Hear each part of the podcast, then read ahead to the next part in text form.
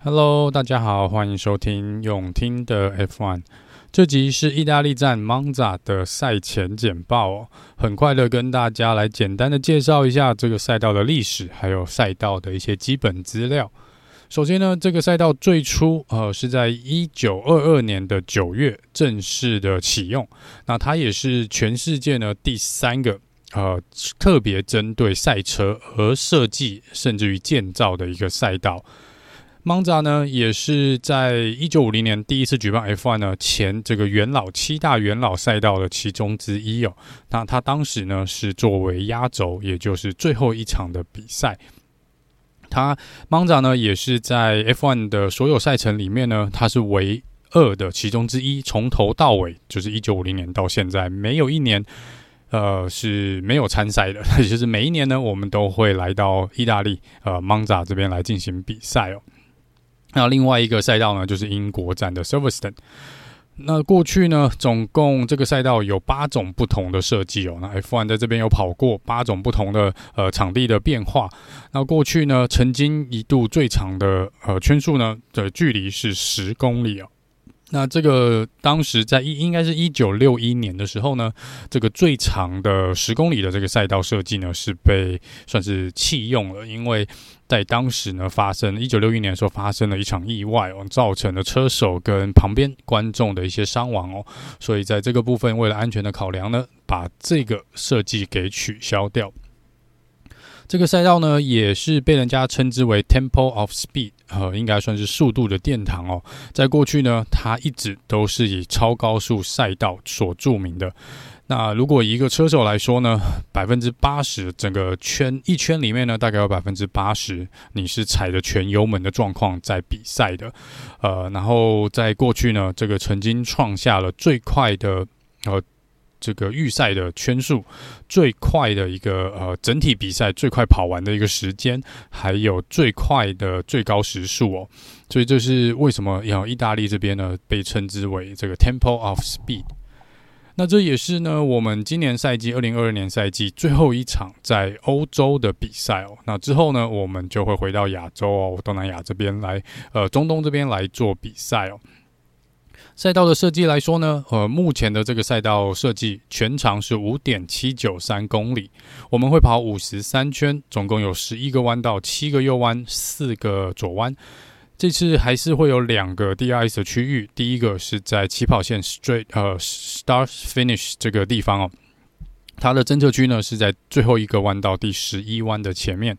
第二个 DRS 的区域呢是第七跟第八弯的中间，那侦测区是在第七弯的前面哦。至于最快的圈速呢，目前的纪录保持人还是 Rubens Barrichello，他是在二零零四年创下了这个一分二十一点零四六的圈速哦。还蛮意外的哈，这个记录到目前为止哦，已经十七年了，没有人来打破它哦。希望二零二二今年第十八年呢，也许有人可以有机会打破这个最快呃速度的一个记录。那也因为这是一个超高速的赛道，所以车队的呃，应该说车子的呃调。整来说呢，大部分的车队一定都会选择低下压力的一个设计哦，并且把尾翼呢算是用到最小的尾翼哦，就是在大会所能够接受最小的尾翼。那这个部分呢，就会呃提高车子的综合的一个速度。那配合了呃高速的弯道呢，其实对于这场比赛对于轮胎来说压力也是蛮大的，尤其是蛮吃前轮刹车的部分哦。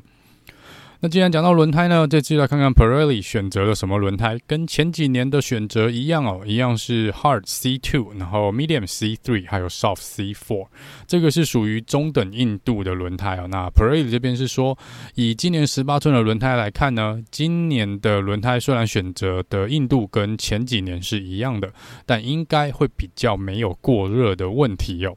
所以这个是呃轮胎 Pirelli 做选择的部分。那这个赛道呢，是属于高速的赛道。那在呃超车的部分呢，很多人可能觉得，嗯，如果是超高速的赛道，也许在直线上面会蛮好超车的。但是这在过去呢，并不是，并不是这么简单。在这个赛道的超车，虽然说因为各车队呢都会近乎他们车子所能跑出的最高时速来进行比赛哦，也就是说呢，DRS 所对于车子呃提升速度的差异就没有其他赛道来的那么大。这也代表着呢，就像我们前几场比赛看到的，William 的 Alex 肖榜，如果他跑在你前面，他的时速又特别的快，你即便有 DRS，你也追不到他哦。这个是非常有可能在 Monza 看到的一个状况。另外一个值得车手注意的是呢，这个赛道过去呢，常常会有呃瞬间阵风的一个状况。这个风向呢，不管是顺风、逆风，或是侧边出来的风呢，都可以相当的快速哦。那最快的时速呢，可能风速有达到可能四十到五十公里每小时哦。这个部分也是车手所需要注意的。好，那在过去的统计记录上面来看呢，如果是从第一或第二名，也就是第一排。做起跑的话，有大概百分之五十二的几率，我们看到同样的车手拿到这个分站的冠军哦。呃，过去在这边虽然有发生蛮多次的意外，但是 Safety Car 出来的几率倒没有那么大，大概只有百分之十左右。而在这场比赛呢，有一个在预赛会有一个策略性的一个各车队可以玩玩一下策略哦，就是这场比赛呢，因为是高速赛道的设计的关系，如果呃两个车手。呃，同一个车队的车手队友可以互相配合拉对方，帮对方开路的话呢，是可以让后面那台车子呃速度提升非常的多。在去年呢，最快的速度，如果你是跟着前面的车子跑，他帮你开呃开路的话呢，最快可以帮你跑快零点七秒左右。所以这场比赛在预赛，我们可以看看哦，到后来应该会有蛮多车队执行这个呃策略的。天气的部分呢，目前看起来截至录音的时间点为止哦，应该礼拜五呢就是自由练习的时候，应该是有蛮大机会会下雨的。但是在周六跟周日，也就是预赛跟正赛的部分。看样子是不会下雨，并且是应该是晴天啦，所以这个看起来要有雨战呢是比较不可能。不过嘿，天气是随时会变化的，这个就不跟大家做什么保证。只是目前气天象预呃气候预报看起来呢，周六跟周日看起来是太阳哦，是没有问题，是晴天是没有问题的。